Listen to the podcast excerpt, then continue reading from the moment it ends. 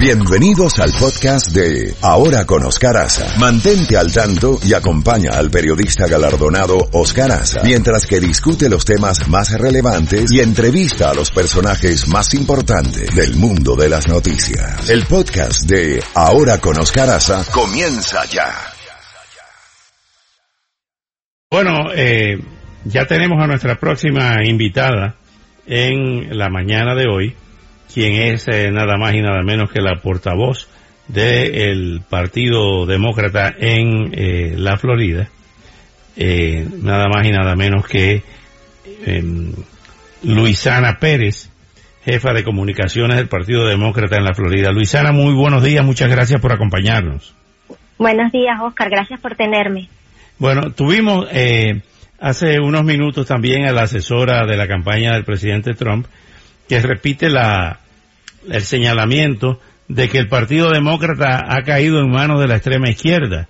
Eh, ¿qué, ¿Qué reacción tienes a esto, Luisana? Realmente lo que están diciendo los eh, miembros de la campaña del presidente Trump es que la opción es o el presidente Trump o el socialismo del Partido Demócrata, como ellos dicen.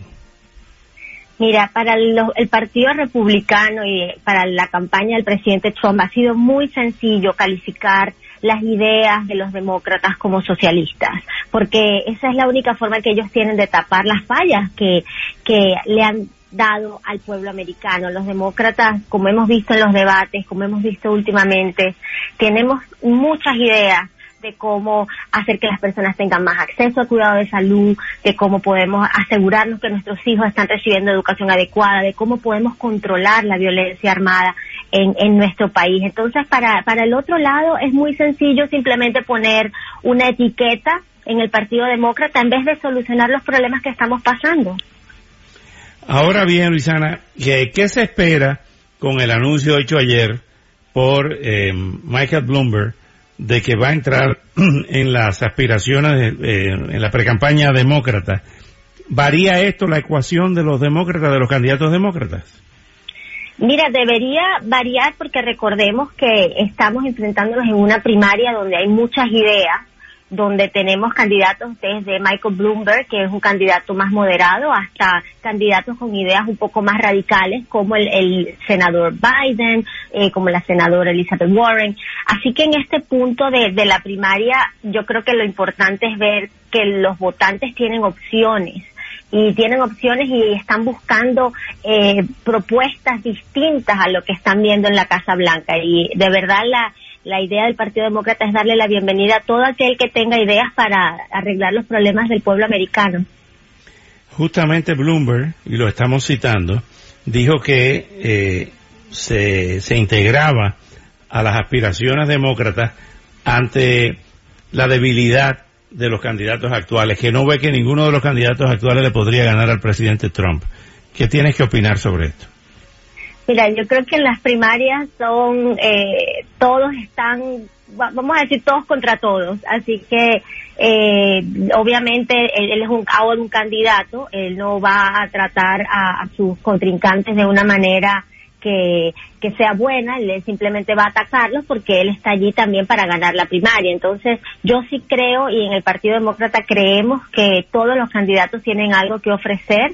Eh, le damos la bienvenida al a Michael Bloomberg que, que también presente sus ideas y mira las encuestas siguen diciendo que independientemente de quién sea el candidato la gente quiere un cambio la gente no quiere al presidente Trump y yo creo que eso es lo que tenemos que rescatar de toda esta discusión Ante lo que se ha afirmado de que el país está partido a la mitad, ¿espera tú unas elecciones muy cerradas como las que ocurrieron en el año 2000 contra el presidente George W. Bush y Al Gore?